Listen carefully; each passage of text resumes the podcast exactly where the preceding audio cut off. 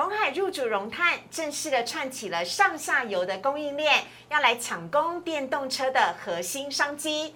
第一代韩系石墨负极材料称霸了整个电池的产业。今天林玉凯分析师要从红海的电池商机当中带你布局五档红不让、蓄势亮灯的个股，请千万不要错过，一定要看到最后。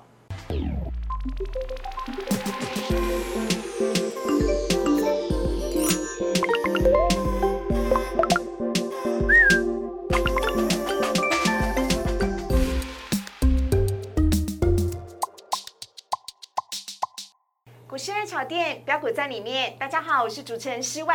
今天在节目当中呢，邀请到的是人气极高的凯哥，我们要欢迎的是林玉凯分析师，凯哥你好。所以好，各位投资者大家好。好，来看一下今天的主题的部分。今天呢，台股大浪又来袭了，让航运股又翻船了。今天包含了阳明以及长荣呢，都是跌停板的。还有电子能够稳得住大盘吗？是否能够撑得住？从万八以来呢，已经下跌了七百七十点了。我们有请林玉凯分析师来帮大家分析。还有红海最近要组成电池大联盟，林玉凯分析师要来分享五档。红不让电力十足的个股给大家，请一定要锁定到最后。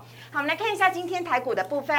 今天呢，台股是开平盘走低哦。最主要的原因呢，是因为中国新一轮的监管压力，导致港股呢。连续两天哦，每天都下跌了一千多点，导致了像是香港的恒生科技指数呢暴跌了百分之六，还有像大家很熟悉的腾讯呢，股价也大跌了百分之七点七，教育类股也都全部大幅的跳水。因此，陆港股的大跌影响到了台股的部分。台股今天是开平盘走低，最终呢是下跌了一百三十三点，收在了一万七千两百六十九点，跌幅是百分之零点七，成交量呢则是五千零四十九亿。好，大家已经可以看得到，我们的台股呢，呃，从万八以来呢是几乎一路往下，而且越来越靠近季线了。这该怎么办？该不会破了万七吧？等会要请教一下玉凯分析师。好，另外看到的是贵买指数的部分。贵买指数呢，今天呢，以跟大盘一样的，也是开平盘之后呢，一路的走低。今天呢，呃，贵买指数下跌的幅度比大盘还要来的更多，下跌幅度呢是百分之一点八六，下跌了四点一七点，收在两百一十九点七九点，成交量呢则是。一千两百一十七亿也是大幅的增加的。但玉凯老师看到这边要请教您一下了。虽然今天贵买指数啊跌的比大盘还要多，但那还不错哎，它还是沿着五日均线稍微超过一点点而已。是的，好，那其实就贵买指数来讲，这一波当然会比加权指数来的更强。嗯，那我们可以这样去做解析哦。今天其实贵买指数的这一根黑 K，嗯，呃，我们可以认定为是台股。哦，就是在加权指数的部分，因为它今天又呈现一个破底的一个这个态势嘛，对，因此连带的会在这个贵买指数的部分，有一些股票会去被当做是一个获利了结的标的。我觉得是有这样的味道，所以可能是阶段性的获利了结的卖压，我觉得会是这个样子。好，好，呃，所以呢，中小型股的表现呢，事实上还算是强劲的，因为凯哥他至少还沿着五日线嘛，是的，没错。好，接下来呢，我们来看到三大法人买卖超的部分，今天呢，三大法人还是卖超的，而且呢，卖超的金额变得缩小了，合计呢卖超四十六亿，外资则是卖超三十六亿。外资买卖些什么个股呢？首先先来看到的是很有趣。外资今天买超的第一名，居然是跌了很多的万海哦，还有第五名呢，是今天呢在全指股当中表现的还蛮不错的红海。另外，在卖超的部分呢，大家可以看得到呢，包含了第三名的长荣，还有没有在排行榜当中的阳明，今天都是外资卖超的对象。还有看到的是投信买卖超的部分，很有趣。投信买超呢，前阵子几乎全部都是以电子股为主，但是今天第一名的允强哦，它其实是台湾最大的不锈钢的加工厂商，今天是投信买超的第一名。其他下面呢一系列也都是金融股跟科技股。另外呢。看到的是呢，卖超的部分呢，今天投信也卖超了长荣、锦硕、中钢、国泰金以及经济。好，看到这边呢，要来请教一下凯哥了。好，哎，今天航运又破底了，是，而且不仅呢，阳明跟长荣是跌停板，是，万海其实也快接近跌停了，没错，而且。长荣跟阳明还跌破了季线，这该怎么办？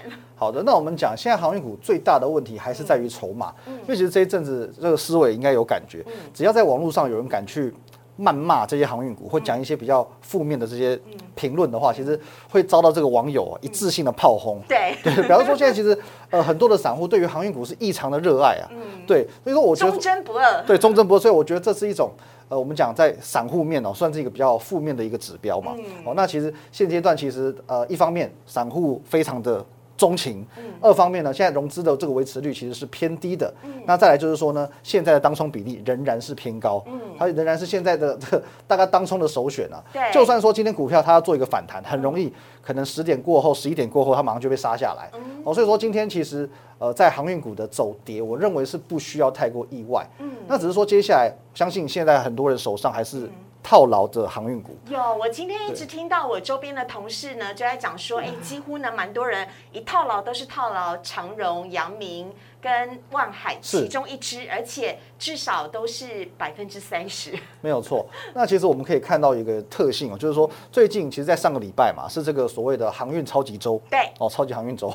对 就是说有法说会跟股东会。但没有利多，呃，我们应该这么讲了，在基本面的部分，其实没有任何的改变。对那每一家的这些航运公司对于展望都还是看的比较正面的。嗯可是为什么好像展望正面，可是股价却没有涨？对呀、为什么利多不涨呢？因为其实就操作面来讲，利多不涨，这反而是一个比较呃，我们做一个负面的解读。哦，那当然回到我原先所讲的，还是在筹码面凌乱的一个问题。嗯，那接下来我会认为说，航运股的走势大概会有两种状况。好，第一种呢是说，先杀一波很深很深的下去，哎，先杀这些融资。才继续杀啊，都已经继续杀跌破了季线、生命线了。对，我觉得说这个时候我们需要很有精准的眼光，跟嗯需要有一点点的耐性。嗯对，我觉得这边可能杀到见股之后，嗯把融资这些人抬出去之后呢，会出现一个比较强力的反弹，让筹码干净稳定对，一让筹码干净一点嗯。对，这是第一种状况。留下真正坚定信心的人。是的，对。那我觉得说，我个人评估啦，嗯这样子的状况发生的机会大概在三成到四成之间。OK，对，那另外一个状况，我觉得比较有可能发生哦，大概六七成会是走这样的格局，好就是说可能会出现一个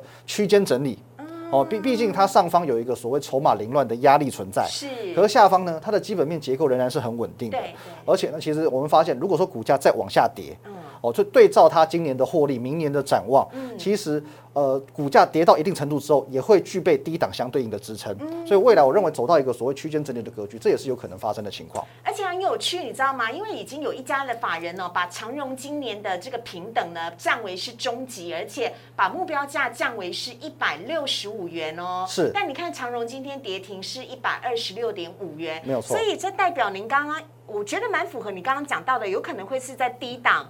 对。区间震荡，区间上变成说有一点以盘代变这样子的味道存在。因为其实就像刚刚思维讲的嘛嗯，降平降到一百六十多块，现在也已经一百二十六块啦，等于说再下去也许空间是有一百。六十五，一百六十啊，一百六十五，对。对，那现在已经是一百二十六块了，对。等于说它中间这个呃落差已经出来了。嗯。那其实随时有可能再跌升、再杀一波之后，会开始出现一波反弹，嗯。哦，甚至回到我所讲的这个区间整理的格局。那这个时候其实反而是这些我们投资朋友嗯。可以去寻求解套的一个机会。OK，好，所以呢，基本面还是很好，完全都没有变。是但是不止长荣，还有下一档的阳明，全部都是一样，已经跌破季线了，所以变的是筹码面。而且呢，根据统计哦，上个礼拜呢，光是望海跟阳明的当冲占比呢，就将近有八成左右。而且长荣还爆出了单日违约的交割金额呢是四千六百一十五万。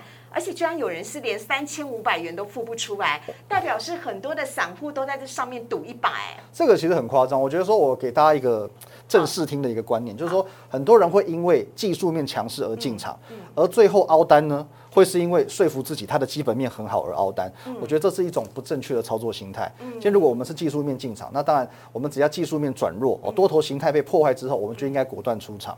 我记得大概是三个礼四个礼拜前吧是，我来的时候我就分享过，我们用五日线去做观察的话，其实五日线站上就进场，五日线跌破就出场。对，其实是很这是很容易去决策的事情。如果你依照我这个策略的话，嗯其实长隆你早在两百多块你就卖出了，对，跌破五日线就出了嘛。但现在是要提醒大家，如果你现在还是有航运股的话，呃，我们简短的给大家一个建议，好不好？的，我是觉得说，现在你如果要执意去继续冒险，你必须第一个，你我是建议真的不要再用融资的，嗯，哦，因为你现在风险承受度必须要非常非常的高，嗯，因为跌到哪里，就像我讲的，如果说你还要再做一个融资杀融资的动作的话，这边深度会在哪里？嗯，深不见深不见底，对你你永远不会知道嘛，也许明天反弹，也许一个礼拜之后才反弹，所以能够。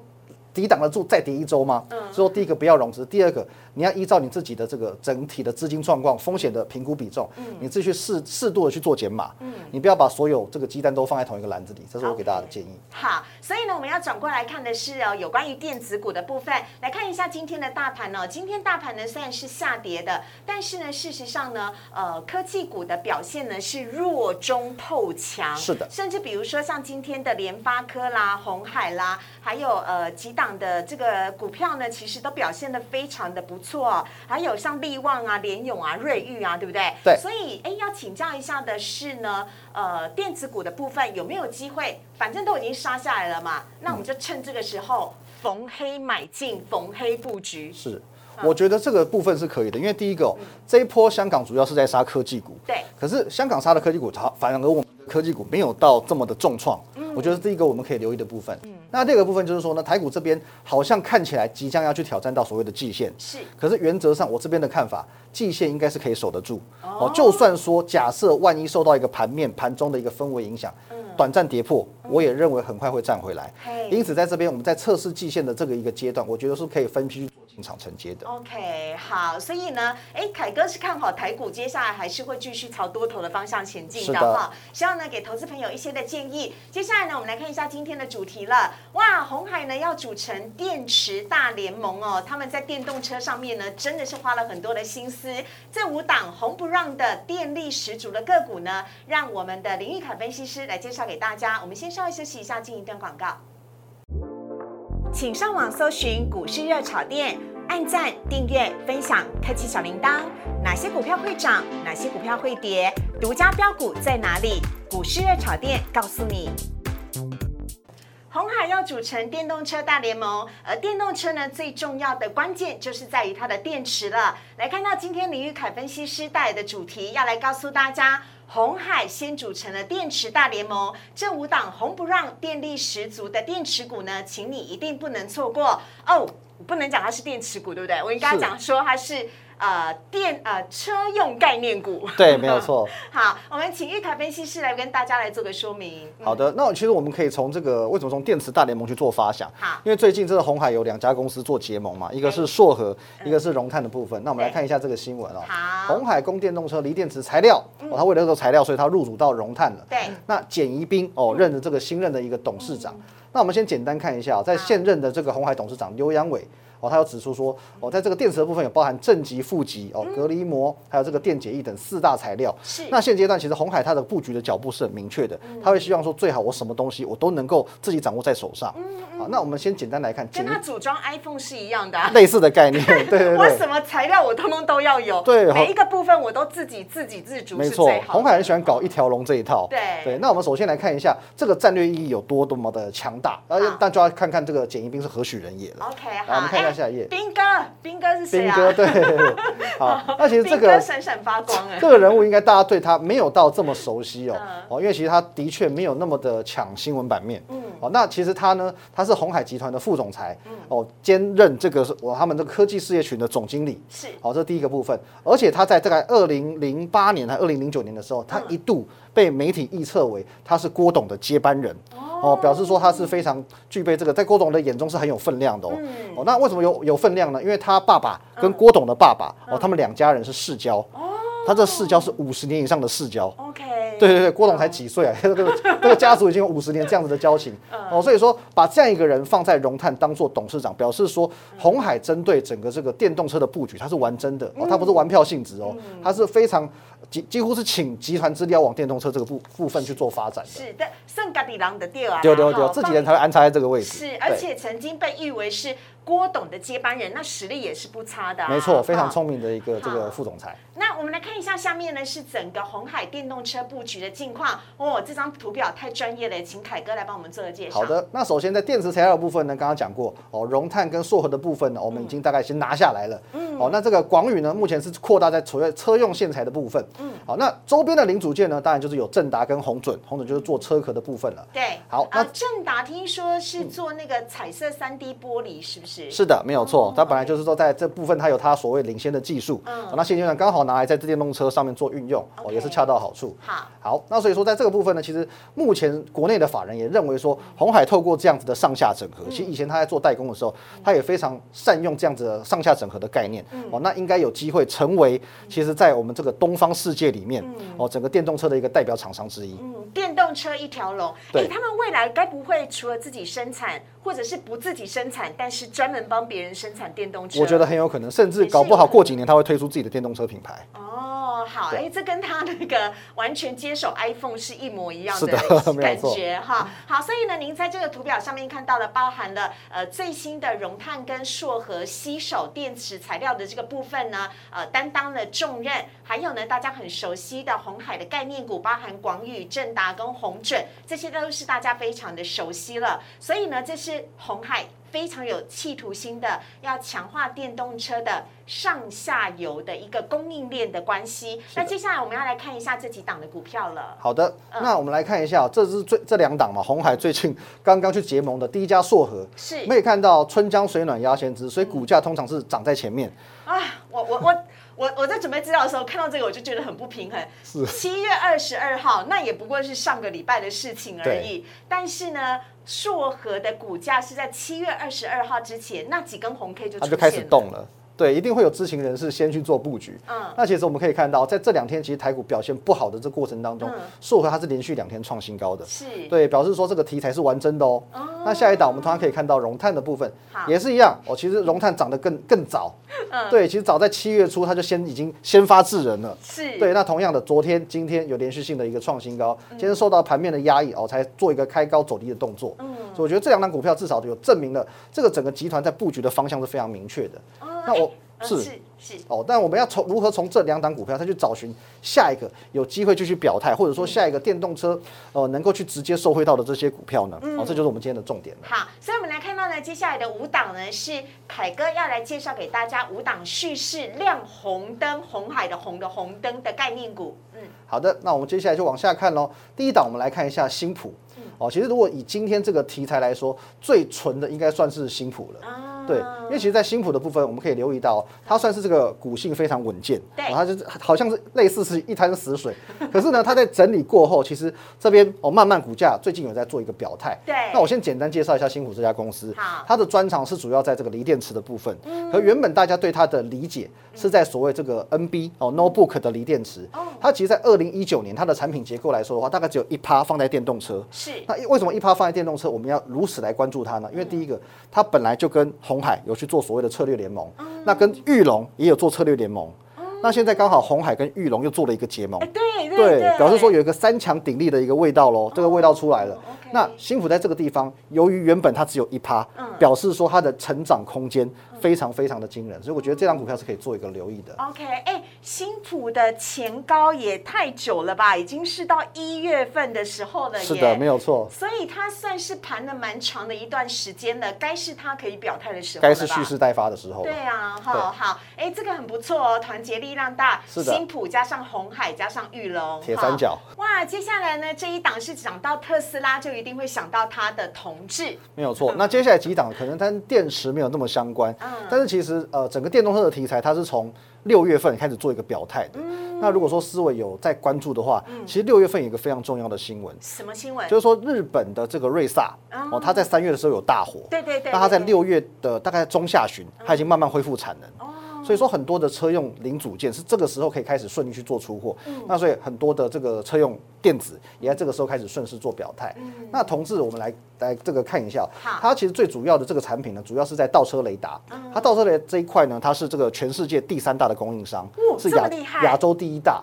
对，那除了倒车雷达之外，它还有防盗器啊、电子后视镜啊、车用摄像头，或者包含这个现在都必须标配的无线胎压侦测系统，它都有在做。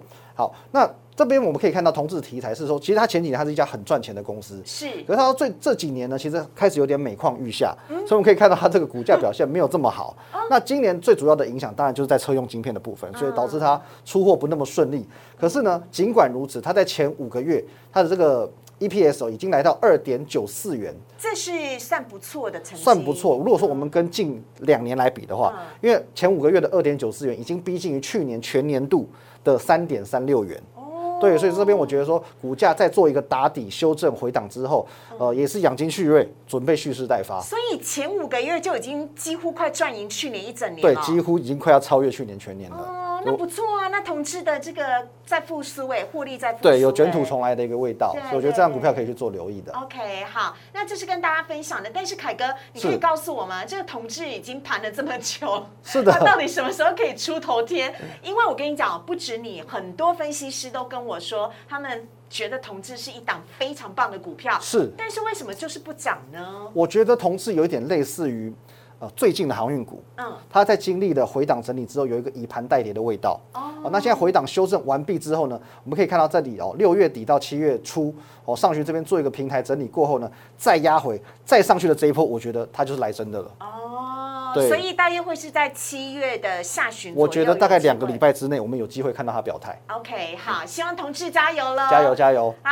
来看到下一档呢，要来跟大家分享到的是梁伟。好，梁维的部分其实也很强悍。我们看到这几天它的股价是一路往上冲的，那直到今天也是受盘面影响才去做压回。那梁维它是全球最大的这个电子零组件还有线材的生产商，哦那它背后的这个撑腰的，不论是在技术或者是出资的这个是日商哦，日商。哦，还有日商的这个技术在做一个灌溉。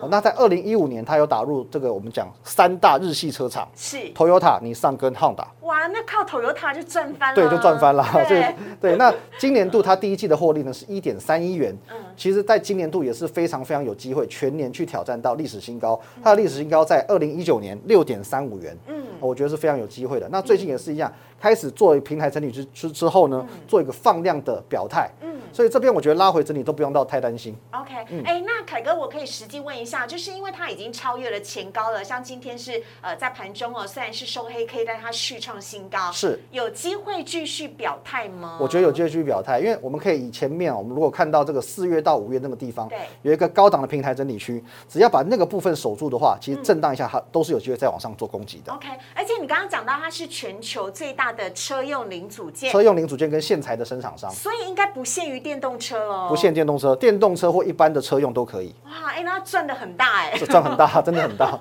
好，我们来看到的是下一档股票，来看到的是胡联，最近讨论度也非常的高。是的，，胡联的话呢，就比较特别一点点哦，因为它做的是所谓车用端子的连接器，嗯哦，这个大家比较可能不熟一点，反正我们就是一个车用零组件就对了。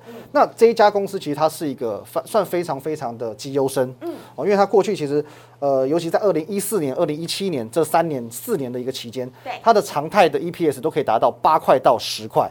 哦，那是他人生的一个生生涯高峰了。那目前其实，在外资的部分也给予他目标价一百八十元。啊，不过外资的目标价是不算什么，因为刚刚讲到它呃它的高峰是在二零一四年到二零一七年嘛，可以赚八块到十块。对今年度它的第一季就来到二点二五元了。哦二点二五元了，换句话说，它今年如果我们用简单的算法把它乘以四的话乘，以四，对今年至少赚十块，也就是至少回复去年呃之前的荣景。对，我觉得说它可以重返荣耀。那重返荣耀的话，我们看它之前的历史高点是在一百九十三元。嗯对，那我们今天不论说它会回到历史高点，或者说突破历史高点，嗯光是现在一百四十元左右的股价，我都觉得委屈。委屈。对哎，那请问它现在是进入一个小小的箱型盘整区吗？呃，没有错，我觉得这边也是在进行一个高档的盘整，嗯哦，受到这几天盘面的影响。可是我觉得说整理一下还是有机会再往上走的。嗯，好，呃，下一档呢，我们要来看到的是宏硕，是的，好，宏硕的话呢，其实它呃也从今年四月份开始哦，它也进入这个所谓 Tesla 供应链。对哦，公老板自有出来讲哦，他们拿到这个充电箱线缆的部分呢，通过 Tesla 的认证，月产能可以来到十万条。嗯那我觉得它最大的题材在于说，它的第一季只赚了零点三元。嗯对，啊，哎对，然后大家听到这边觉得很纳闷，为什么是赚的那么少？而且你还特别。强调强调什么意思？对，因为其实他在四月份公布说，他成为 Tesla 的这个供应链之一。对那表示说他有可能在下半年去做出货暴增的一个动作，产能会慢慢开出来。那也由于说他在上半年的表现没有到太好，变成说他下半年有机会去呈现爆炸式的成长。啊，因为股票买的都是未来啦，对对未来表现的比过去好的话，那别人就愿意买是的，有一个大幅成长的力道，那其实股价就比较有机会去做表态了。OK，好，哎、对不起，你刚刚说他是做什么的？你可以哦，做线缆的，做线缆的，OK，好，所以呢，这几档的个股我分享给大家。那红硕这个走势，是的，稍微比较偏弱一点点哦，因为各位可以看到，它有两波的攻击都被打下来，那是因为其实前方哦，我们在上半年大约是七十五块附近，它有一个平台整理区，嗯。那里其实有一定程度的套牢卖压，可是经过两波的攻击整理之后，嗯。其实我也觉得说第三波如果再攻上去，这个这一波应该这个整个卖压就化解完毕了。OK，好，再来我们来看到呢，凯哥今天分享给我们的这五档的车用的亮红灯的个股啊，分别是新普同志、良维、胡联跟红硕，请大家呢先好好的把握来做一下观察喽，因为他们蓄势待发，即将要冲出去了，就跟电动车的销售量一样啊，是会节节高升。那以上呢是跟大家来分享的，我们也非常的谢谢林玉凯分析师，感谢，谢谢思维。好，我们来看一下网友提问的部分。首先看到的第一题呢，是要问到说，从七月十五号呢首次站上万八以来，几乎每一天都在下跌，那现在呢也只剩下一万七千三左右了。这个礼拜有可能会跌破万七吗？那现在会是一个建仓的好时机吗？还是继续观望比较好呢？呃，我觉得现阶段我们可以看到这个大盘走势哦，在上半段的时候我们有聊到说，目前的季线大概是一万七千一百四十九点。对我觉得在季线跌破哦，就确定跌破的这个可能性是不高的哦。原则上手季线应该没有太大问题是，就算短线跌破，也能够很快的站回来。所以我觉得说我们可以先观察哦，如果说你是担心的话，先观察季线站好站稳之后，你再进场其实都不迟。哦，哎，所以你是说不急着现在建仓？我觉得不急，啊，可是现在已经很黑了、欸。对，是很黑没有错。已经跌了，已经跌了快要八百点了，对，的确是但是因为其实今天的收盘是一万两千呃一万七千两百六十九点嘛对，其实距离季线也还有一百点左右的距离哦，我们可以先让子弹飞一会儿。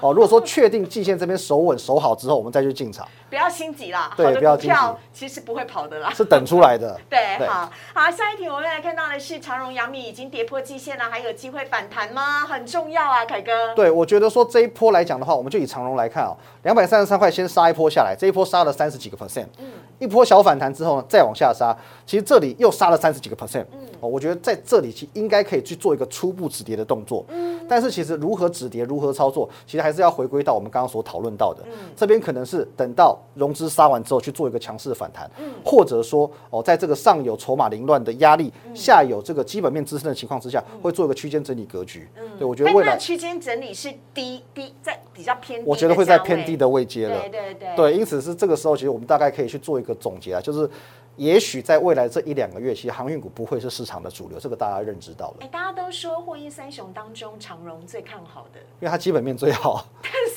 长荣，人家望海都还没有跌破，是。长荣已经先跌破季线了，对，办？当然万海它的这个筹码相对稳定，还是有它的优势在。OK，好，下一档是万呃阳明，对，我觉得因为其实航运三雄，或者是甚甚至整个航运类股，他们的走势大概都是一样画葫芦，相去不远，所以我觉得操作的方式都大同小异。我要帮阳明的朋友加加油鼓鼓气，因为我算了一下，他们已经跌了百分之四十七，是，就是呃，希望明天不要再跌了，再跌的话就是真的腰斩了。就准备要杀融资了。对，所以呢，要请大家呢好好的参考一下林玉凯分析师的建议，呃，看一下怎么样的操作会对你呢更好。但是航运股的基本面还是很好哦。基本面还是好，但是就是风险要控制住，特别是这种高风险股票。好，下面呢，我们来看到的是天域。哎呦，有机会可以高点吗？持股应该续报吗？还是建议先停利呢？这题当然是要问市场上的天域王没错林玉凯。呃，如果说最近持有天域的这个投资朋友应该很闷哦，因为其实最近细创很强，对。然后联勇今天也表态了，敦泰也很强，前几天是金豪科强，对对对，唯独这个天域就躺在这边。可是我跟各位报告，就是说天域最近这么弱的原因，是因为它在办理现增，现金增资价两百五十五元。那因为有这个题材，就导致说它最近的股价好像闷在这边哦，因为有些人难免会去做这个认新股、卖老股的动作。对对对，导致说它会有无形的卖压。可是至少我们可以看到，整个产业的趋势都向上，其他几档股票全部都飙出去之后，其实我相信天运后市是不会到太差的。现增什么时候结束啊？现增应该是八月初，对，还要等那么久？呃还好还好，因为现在七月底的，可是八月初大家不要忘记哦，八月初过后，八月中旬以前会有一个题材，就是第二季的季报要公布了。